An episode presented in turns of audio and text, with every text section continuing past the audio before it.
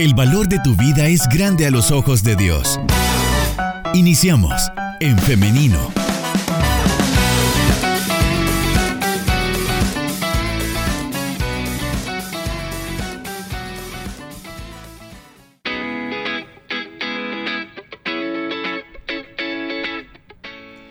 De la mañana con 55 minutos, solamente 5 minutos y llegamos a las 10 de la mañana. Bienvenidos a quienes se están conectando con nosotros a, a, través de nuestro Facebook Live. Usted nos encuentra como en Femenino SB. Por ahí también puede disfrutar de nuestra entrevista. También quiero saludar a quienes están pendientes a través del WhatsApp 78569496. Hoy es el momento de la entrevista y para esta mañana vamos a estar conversando acerca de mujeres de la Biblia. Hoy corresponde eh, estudiar a Ulda y para ello ya tenemos con nosotros a la licenciada en teología Brenda García, a quien le damos la bienvenida. Adelante, licenciada, ¿cómo está? Hola, buenos días, Liz.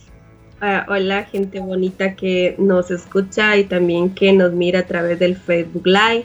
Es un gustazo estar esta mañana con ustedes para poder aprender un poquito más de la Biblia.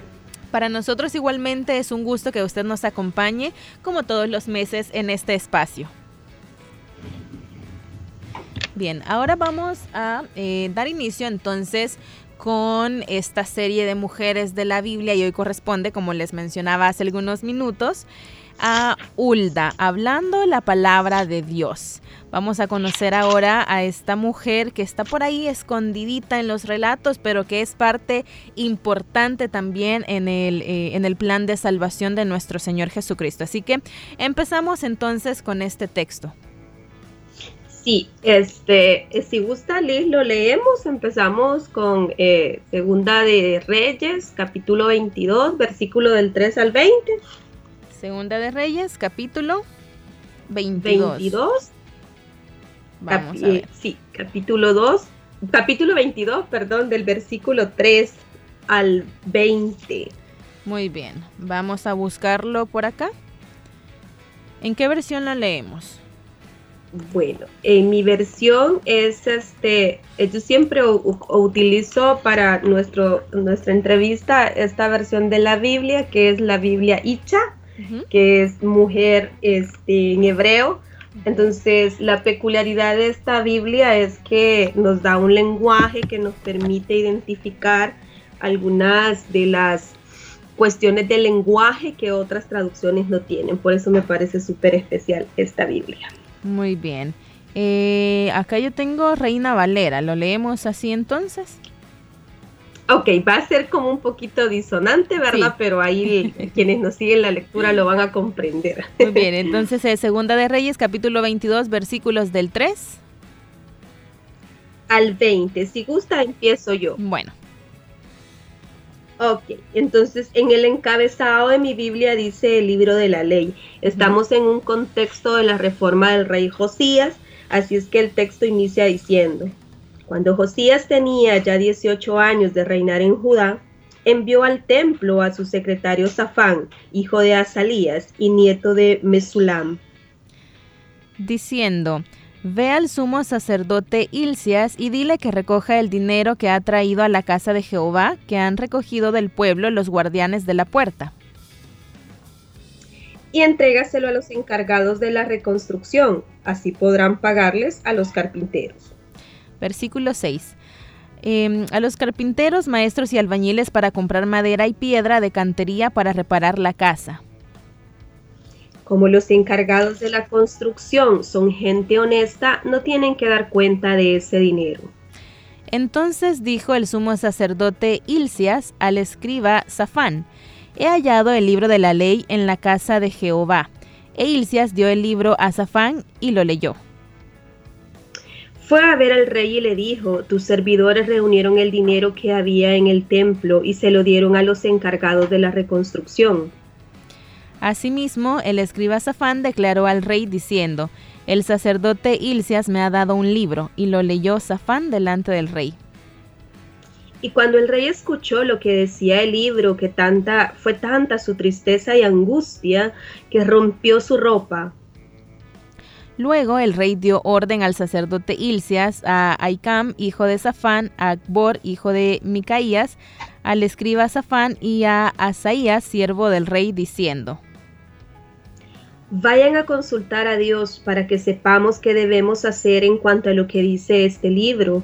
Dios debe estar furioso con nosotros, pues nuestros antepasados no obedecieron lo que está escrito aquí. Entonces fueron el sacerdote Ilcias y Aicam, Akbor, Safán y Asaías a la profetisa Ulda, mujer de Salum, hijo de Tigba, hijo de Arjaz, guarda de las vestiduras, la cual moraba en Jerusalén en la segunda parte de la ciudad, y hablaron con ella. Ulda les contestó, el rey Josías tiene que saber del desastre que el Dios de Israel va a mandar sobre este lugar y sus habitantes. Así lo dice el libro que le han leído al rey. Así dijo Jehová, he aquí yo traigo sobre este lugar y sobre los que en él moran todo el mal que, habrá, que habla este libro que ha leído el rey de Judá. Díganle al rey que Dios ha visto su arrepentimiento y humildad y que sabe lo preocupado que está por el castigo que se anuncia en el libro. Como el rey ha prestado atención a todo esto, Dios no enviará este castigo por ahora. Dejará que el rey muera en paz y sea enterrado en la tumba de sus antepasados. Luego el pueblo recibirá el castigo que se merece. Eh, voy con el versículo 18, ¿verdad? Ah, como, la, como mi versión es distinta, entonces se, terminó acá para mí. Ah, muy bien. Entonces, si gusta, lo lee usted para finalizarlo, Liz, y entrar en el contexto. Claro. Eh, desde el 18 dice, más el rey de Judá que os ha enviado para que preguntaseis a Jehová, diréis así, así ha dicho Jehová, el Dios de Israel. Por cuanto oíste las palabras del libro y tu corazón se enterneció y te humillaste delante de Jehová, cuando oíste lo que yo he pronunciado contra este lugar y contra sus moradores que vendrán a ser asolados y malditos, y rasgaste tus vestiduras y lloraste en mi presencia, también yo te he oído, dice Jehová. Por tanto, he aquí yo te recogeré con tus padres, y serás llevado a tu sepulcro en paz, y no verán tus ojos todo el mal que yo traigo sobre este lugar. Y ellos dieron al rey la respuesta. Hoy sí, hasta aquí llegamos. Muchas gracias, Liz. bueno, como, como ya nos pusimos en el contexto, estamos ante lo que se denominó la reforma de Josías, Josías viene a ser uno de los reyes o de la descendencia eh, de David, más específicamente de aquellos reyes que obedecieron a Yahvé. A lo largo de la historia de Israel existieron muchos reyes, tanto del reino del sur como el reino del norte, pero no todos habían guardado obediencia a Yahvé después de la caída del reino, después del el glorioso reinado de Salomón, eh, antes de David, luego empieza a decaer lo que son los reinados, hasta que llega Josías, eh, un rey que viene a hacer la voluntad de Yahvé. Es lo que nos narra básicamente el contexto de este texto, que se encuentra en el libro de los reyes, el libro de los reyes originalmente pues era un solo libro, tanto que incluía el libro de los primer libro de los reyes y el segundo libro de los reyes por las cuestiones de las redacciones del texto bíblico se dividieron en primera y segunda. Pero en sí ambos libros incluyen narraciones que abarcan desde la etapa final de la monarquía de David y el ascenso al trono de su hijo Salomón. Nos ubicamos más o menos en el año 970 a.C. y abarca hasta lo que es la caída de la ciudad de Jerusalén y la destrucción del templo más o menos en el año 587. Como ustedes recordarán que cuando se divide el reino, se divide entre el sur y el norte. El sur queda como capital Jerusalén y en el norte queda Samaria. Samaria cae antes que Jerusalén, Jerusalén cae en el 587 y posteriormente todas las personas son deportadas a lo que es Babilonia. Esta narrativa nos sitúa en un contexto donde algunos de los reyes en los siguientes siglos sí fueron eh, fieles al Señor, pero la mayoría de ellos abandonaron al Dios de Israel en favor de la adoración a otros dioses, como lo podemos ver en el texto eh, tanto de los reyes como también lo vamos a ver en Samuel más adelante cuando aparecen los, los jueces. Eh, en consecuencia de esta infidelidad del pueblo, el reino del norte se había vuelto tan malvado que Dios trajo a las fuerzas asirias para que la conquistaran y dispersaran al pueblo. Entonces, como les decía, el primero de los dos reinos en caer fue el reino del norte a mano de las fuerzas asirias. En el sur las cosas solo iban levemente mejor en ese contexto, pues subieron también, empezaron las deportaciones hacia Babilonia, la última de las deportaciones fue en el 587 eh, porque muchos de los reyes de Judá actuaron de manera mala hasta que se levantó un nuevo rey con un corazón entregado a Dios que llegó al trono. Ese, ese eh, rey es el rey Josías. Ok. ¿Y qué pasaba eh, en este contexto? Sí, vamos, vamos bien hasta ahorita. Y entonces, ¿qué pasaba cuando llega Josías al trono? Sí, para el tiempo de Josías el templo en Jerusalén había sido arrasado por la adoración a otros dioses. Eh, Josías, en, un intento de devolver la obediencia del pueblo a Yahvé, ordenó un minucioso proyecto de limpieza con el fin de devolverle el templo a Dios. Es decir, cuando, nosotros hablamos de devolverle el templo a Dios, estamos hablando específicamente de que algunas de las acciones del pueblo de Israel habían manchado también lo que se denominaba la casa de Dios. Ustedes recuerdan que quien edifica o quien tiene la idea de, darle esta casa a Yahvé inicia con David y posteriormente con Salomón, ¿verdad? pero habían acciones que habían ensuciado y Josías eh, pretende devolverle este templo a Dios. En el proceso de esta renovación, eh, como nos relata el texto, la narrativa de Segunda de Reyes, un obrero de los que estaban trabajando encuentra un manuscrito antiguo, el cual entrega el sumo sacerdote Hilcías. Los cortesanos del rey no podían entender este documento. Eh, también recuerden que el acceso a lo que era la escritura y la lectura tampoco era como algo que estuviera al alcance de todos, solamente una persona que tuviera un estatus considerable podía leer o escribir, por lo tanto ellos no, no pudieron leer lo que es el manuscrito. Eh, entonces y se lo entregaron al rey, este reconoció que la ira de Dios estaba a punto de descender sobre Judá por todas sus prácticas malvadas. Entonces Josías ordena que su personal ubicara a un profeta confiable para que le explicaran el contenido completo del rollo. Es decir, acá no quiere decir que Josías no sabía leer la escritura, es que no pudo comprender el mensaje que este manuscrito tenía. Y fue necesario que acudiera a un profeta, a una profeta, para que le mostrara cuál era el mensaje inserto en este rollo.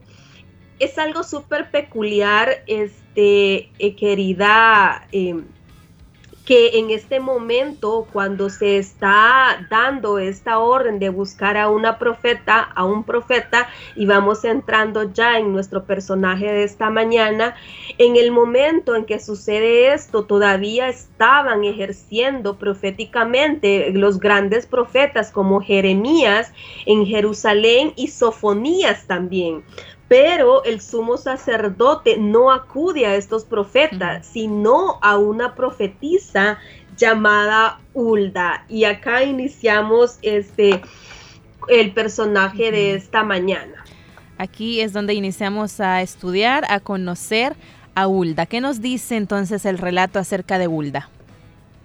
Por el, la narrativa o por el texto, este, pocas cosas podemos decir de Hulda. También acá nos enfrentamos con una problemática bastante común cuando nosotros leemos los textos bíblicos, que muchas veces los personajes femeninos están encerrados bajo un lenguaje genérico que no permite identificarnos a nosotras como mujeres. Sin embargo, en este caso, Hulda es llamada por su nombre el texto nos comenta que era casada con Salún, el vestidor del rey, y que vivían en la ciudad nueva, por lo que serían de una situación, digamos, económicamente holgada, porque no todos vivían en la ciudad, sino más bien en las periferias de la ciudad.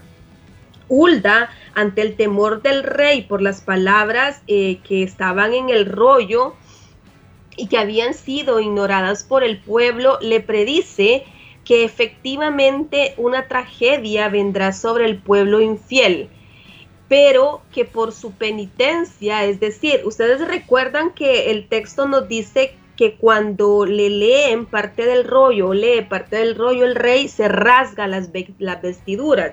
Rasgarse las, las, vestiduras es una, eh, una, oración que tiene una connotación eh, bastante eh, importante, porque al decir rasgar sus vestiduras, él, él es que entra en una acción de penitencia. Y ya el interés que tenía en restaurar el culto a Yahvé, le librarán de padecer bajo su reinado que será de paz. Luego ustedes pueden leer detenidamente que cuando el reino de Josías termina, eh, o sea, él no llega todo lo que es este, esta catástrofe, sino posteriormente cuando el pueblo de Israel vuelve a ser infiel.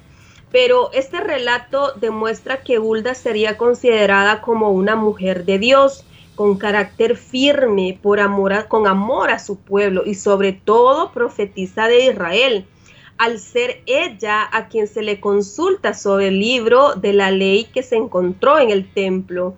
Su testimonio además es una autenticación de este, lo que la une directamente con Moisés y los profetas de la ley. Es decir, eh, los sacerdotes del rey no hubiesen tomado la decisión de acudir a la profetisa Hulda si ellos no supieran que esta mujer era una mujer entregada a Yahvé que amaba a su pueblo, que ejercía como profetisa legítima del pueblo de Israel y que es gracias a ese testimonio que le buscan para que interprete el mensaje del rollo, Liz. Muy bien, muy interesante hasta acá esta lectura. Licenciada, y siguiendo ahora eh, con este texto y con este personaje de Hulda, que como lo mencionaba al principio, muy poco se conoce. Yo creo que es de las mujeres que están más eh, escondidas o más en la sombra dentro de, de todo eh, pues los textos bíblicos. No, no, no sé si estoy Em, si estoy errada acá, pero Hulda, por lo menos yo, era, bueno, hasta hace poco que lo estuvimos conversando y que usted me escribía y todo, fue cuando yo eh, la, la, conocí y me interesé y empecé a investigar, pero está muy interesante este texto, entonces continuamos. Sí, muchas gracias. Fíjese, Liz, que pasa algo. Eh, cuando nosotros nos adentramos en la narrativa bíblica femenina, eh, hay como personajes bien específicos que nosotros recordamos eh, o lo que nos enseñan también. Por ejemplo, recordamos a Eva, recordamos este, en el Antiguo Testamento a Miriam, a Débora, a Ana como personajes que son como más comunes y que también de los cuales se habla más, ya sea en predicaciones, en estudios y eso. Sin embargo, este, em, la intención de esta entrevista, de esta conversación, es que nosotros podamos conocer otros personajes bíblicos que también tienen una función importante en lo que es el engranaje de la historia de la salvación. Y uno de estos personajes pues es Hulda. Bien, continuamos entonces. Hulda era una profetisa en el antiguo Israel. Así es. Al establecer la antigua alianza, eh, eh, ustedes sabrán que Dios había prometido a su pueblo enviarle profetas como Moisés. que mantuvieran y continuasen la obra comenzada, es decir, la obra de los profetas era de anuncio, de denuncia y de dar esperanza. La narrativa bíblica nos cuenta que a medida que aumenta el peligro para Israel de abandonar a Dios, entran en acción los profetas preparando al pueblo para la llegada de eh, o, la, o la final llegada del Salvador o del Mesías. Cuando igual leemos la narrativa bíblica nos damos cuenta acá en el libro de Crónicas, por ejemplo, en el libro de Reyes, cómo después de cada uno de los reinados que desobedecieron a Yahvé, venía un castigo para el pueblo, pero prontamente también Yahvé mismo levantaba un rey que le devolvía la esperanza a Israel. Lo mismo va a suceder en la narrativa de lo que es el libro de Samuel.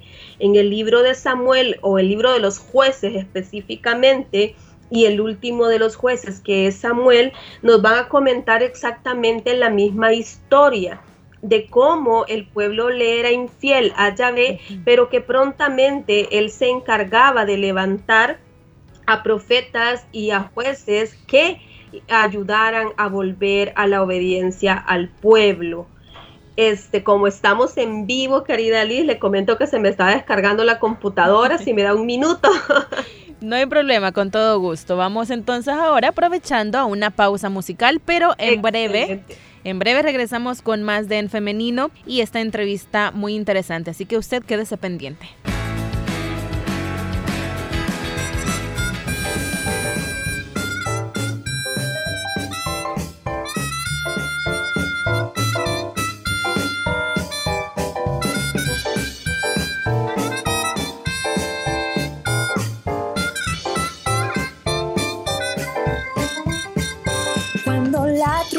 Suene en aquel día final y que el alba eterna rompe en claridad.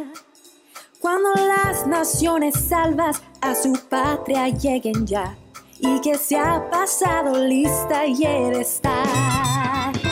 Cuando allá se pase lista, cuando allá se pase lista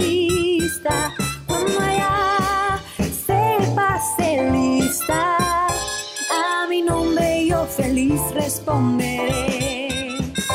Era aquel día sin nieblas en que muerte ya no habrá y su gloria el Salvador impartirá. Cuando los llamados entren a su celestial lugar y que se ha pasado lista y he de estar.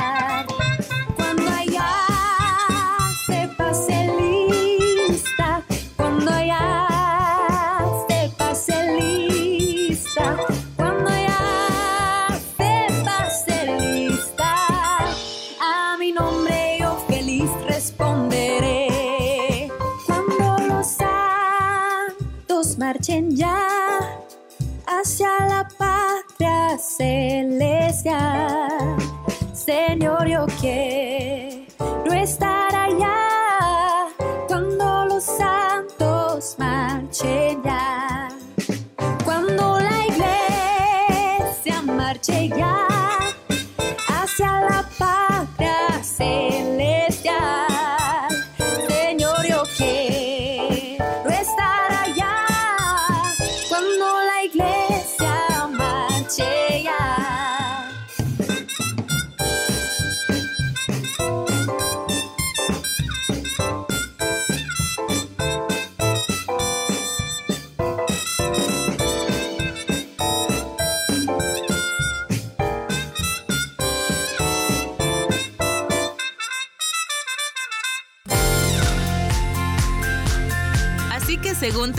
oportunidad, hagamos el bien a todos, y mayormente a los de la familia de la fe.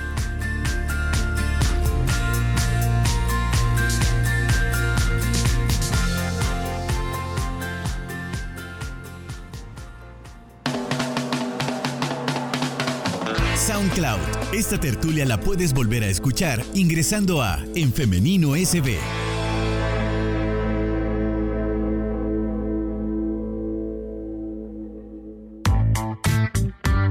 En femenino. Nuestro lenguaje es la familia.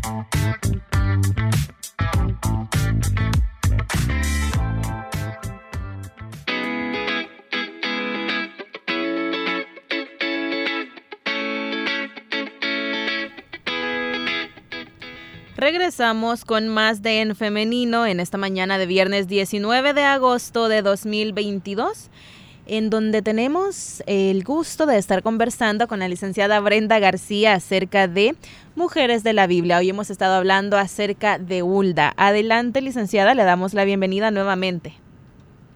Sí, muchísimas gracias y perdón por el impasse. bueno, como estábamos comentando, este Hulda era una profetisa eh, del antiguo Israel el hecho de que el texto bíblico nos diga de que Hulda era profetisa nos habla muchísimo y grandemente de la obra de Dios sobre la humanidad. Es decir, Dios escoge a cada uno, a cada una de las personas y los prepara para una misión específica. Ellos por su parte o ellas por su parte se entregan de lleno al ministerio el cual Dios pone en sus manos cumpliendo su deber con valentía ante poderosos, humildes, reyes, sacerdotes y el pueblo en general. ¿Por qué decimos esto? La tarea de los profetas o de las profetisas no era una tarea sencilla, ya que muchas veces estos ah, hacían una denuncia a lo que era el sistema de poder de su tiempo, ya sea lo que era el poder político, el poder económico o el poder religioso. Pero ellos al recibir este ministerio de parte de Dios entran en un compromiso con este mismo don que Dios les ha dado y no les queda alternativa que cumplirla. Ustedes recordarán también el proceso de algunos de los, eh, o el llamado de algunos de los profetas también del Antiguo Testamento varones, como algunos de ellos al principio se niegan a ese llamado, que se corren del llamado, pero eso nos dice algo. Realmente cuando Dios le llama a una persona y le entrega una misión, es que esa misión es inalterable. Entonces no queda otra que, cumplirla. Dios elige y llama a cada uno según su voluntad y de acuerdo con las necesidades del pueblo. Este, esto quiere decir eh, que no todos vamos a tener el mismo llamado unos hemos sido llamados para, eh, para poder conversar, para poder enseñar, otros han sido llamados para predicar, es, ese, ese don querigmático que algunos tienen, otros evangelistas, etcétera, etcétera, etcétera. Pero eh, Dios lo escoge de acuerdo a la necesidad y el, y el contexto al cual va a llevar a esta persona que ha llamado. En el Antiguo Testamento era igual, Dios escogía para determinado ministerio a personas de todas las capas sociales. Por ejemplo, Jeremías y Ezequiel, los grandes profetas, eran de linaje sacerdotal. Isaías era del, linaje real, tenía estirpe real. Amós dedicaba al oficio de pastor, etcétera. En este, en este contexto también Dios llamó a mujeres para esta misión y una de ellas fue Hulda. Es bien interesante, Liz, cómo con Hulda vamos a, a hacer como ese hilo narrativo de otras mujeres profetizas en el Antiguo Testamento, la cual son llamadas así como profetizas. Una de ellas es Miriam, que en el canto del Éxodo este, se nos dice que ella cuando los los carros del faraón se hunden y todo esto, ella eleva un canto de liberación hacia Yahvé. Posteriormente está el caso de Débora también. Tenemos a Ana, la madre de Samuel. O sea, son un montón de mujeres también que quizás de repente no las vemos desde esta perspectiva, pero que sí fueron llamadas para una misión específica, como en el caso de Hulda a ser profetisa. ¿Cuáles eran entonces las funciones específicas de Hulda como profetisa en este contexto? Sí, las funciones de los profetas eh, bíblicos, tanto en el Antiguo Testamento como en el Nuevo Testamento, eran tres específicas. Consistían en anunciar, denunciar y dar esperanza. Acá lo podemos ver este, cómo eh, va a cumplir estas funciones. El relato que nosotros leímos tiene dos partes, tiene dos oráculos, o es decir, dos interpretaciones del mensaje que Ulda lee en el rollo.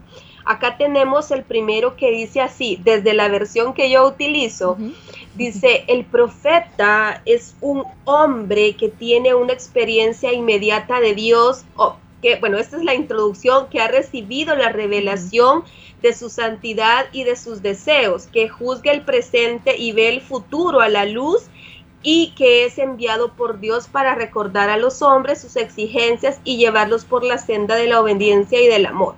Acá tenemos como una definición del profeta. Es aquel que tiene una experiencia inmediata con Dios y que ha recibido la revelación de Dios para poder anunciarla. Acá tenemos cómo Ulda cumple estas funciones.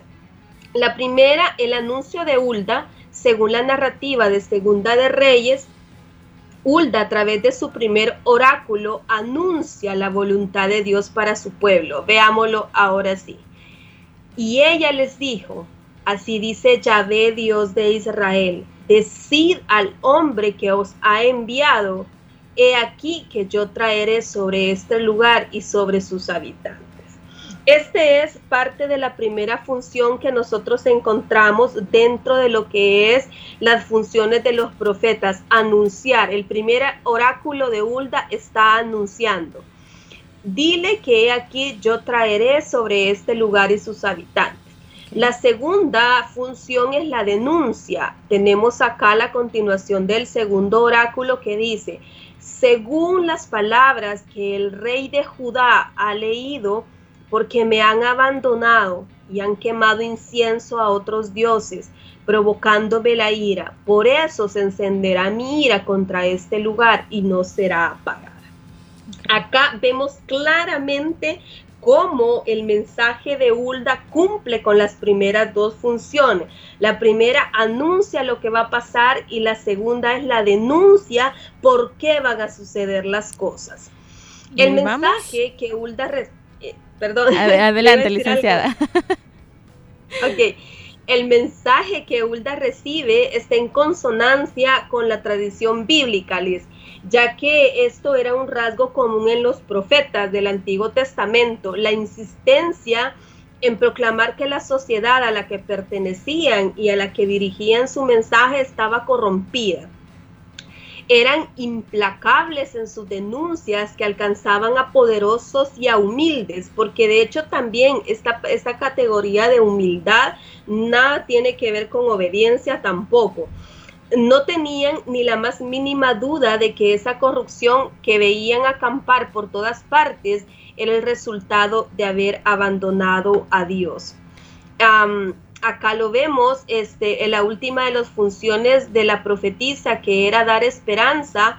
La palabra de Hulda en el segundo oráculo dice así, por cuanto tu corazón se ha conmovido y te has humillado delante de Yahvé cuando escuchaste lo que he pronunciado contra este lugar y sus habitantes, por cuanto rasgaste tus vestiduras y lloraste en mi presencia, yo también te he escuchado. Aquí vemos cómo también el mensaje le lleva esperanza al pueblo a través de eh, que Josías se rasga las vestiduras, a través de que entran en una acción de penitencia constante por la desobediencia del pueblo. Dios dice, yo te, por cuanto tú rasgaste tus vestiduras y lloraste mi presencia, yo te he escuchado. Acá vemos la magnanimidad de Dios, la misericordia de Dios que escucha el clamor de su pueblo. Este segundo oráculo Liz es una forma de transmitir esperanza a los oyentes del pueblo, a la cual emite su mensaje de Dios. En sí, profetiza que el pueblo volverá a ser un nuevo pueblo, un pueblo restaurado no por iniciativas humanas, sino va a ser una restauración de la sociedad, de la vida y de las relaciones interpersonales a través de la misericordia de Dios. Se logrará a través de eso también el cambio desde el interior del ser humano, desde el corazón, pero todo ello no por iniciativa humana, sino por iniciativa de Dios. Dios, Liz, es aquel que está acompañando a su pueblo, porque es Él quien ha elegido a ese pueblo. Y esa convicción la tiene súper, pero súper clara Hulda a la hora de emitir sus dos oráculos. Licenciada y audiencia, vamos finalizando ya este programa. Sin embargo, hay algo muy importante que no quiero dejar pasar para preguntar, licenciada, y es que ¿qué podemos aprender de Hulda? ¿Son necesarias las Huldas en el contexto salvadoreño que vivimos? Por supuesto que sí. Este, eh, bueno, eh, aquí aprendemos, aprendemos un montón de cosas. Primero que es un personaje protagónico de la historia de la salvación. Ella es pieza fundamental para que este hilo conductor nos lleve hasta la esperanza de tener al Mesías con nosotros. Hulda fue una portadora de la verdad. Hoy día necesitamos que más mujeres acepten los dones que Dios les ha dado y que los pongan en práctica, que sean portadoras de la verdad, de la buena nueva del Evangelio y que lo lleven tanto para denunciar, anunciar, pero también para dar esperanza al pueblo, ya sea en sus comunidades, en sus células, en sus iglesias, en sus ministerios.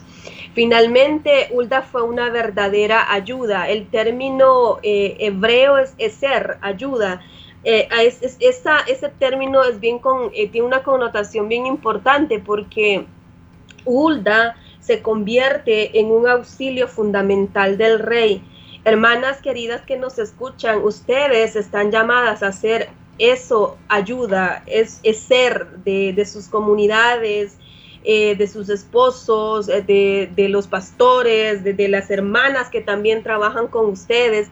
Eh, la experiencia de Hulda desafía a las mujeres de todos los tiempos a aceptar sin ninguna duda los dones de Dios y los distintos llamados que tiene para cada una.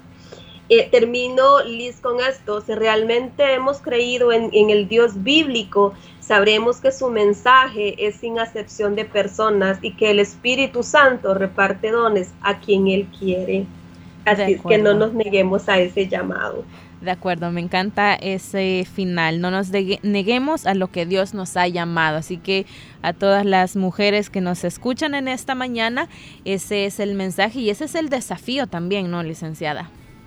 Sí, por supuesto, es un desafío grandote que todas tenemos este, a levantar nuestra voz eh, en viras de que la buena nueva llegue para todos y para todas. Muy bien, licenciada Brenda García, muchas gracias por habernos acompañado esta mañana en este espacio de En Femenino. Un gusto, Liz, un abrazo para todas, nos vemos pronto. Que tenga un feliz día y muchas bendiciones. Amén. Y ahora también yo quiero eh, agradecer a nuestra audiencia, gracias por siempre estar pendientes de nuestro programa, por estar participando con nosotros también. Tengo algunos saludos que quisiera enviar eh, a las personas que nos están viendo a través del Facebook Live. Saludos para Daisy García Funes que nos dice, muy interesante saber de Hulda, porque yo ya la había leído, pero si me hubiesen preguntado de ella no sabría qué responder. También nos dicen por acá, eh, eh, Rachel Melissa Ortiz, Dios les bendiga, es un gusto escucharles. Muchas gracias por sus participaciones. En verdad son ustedes, son sus opiniones los que hacen este programa.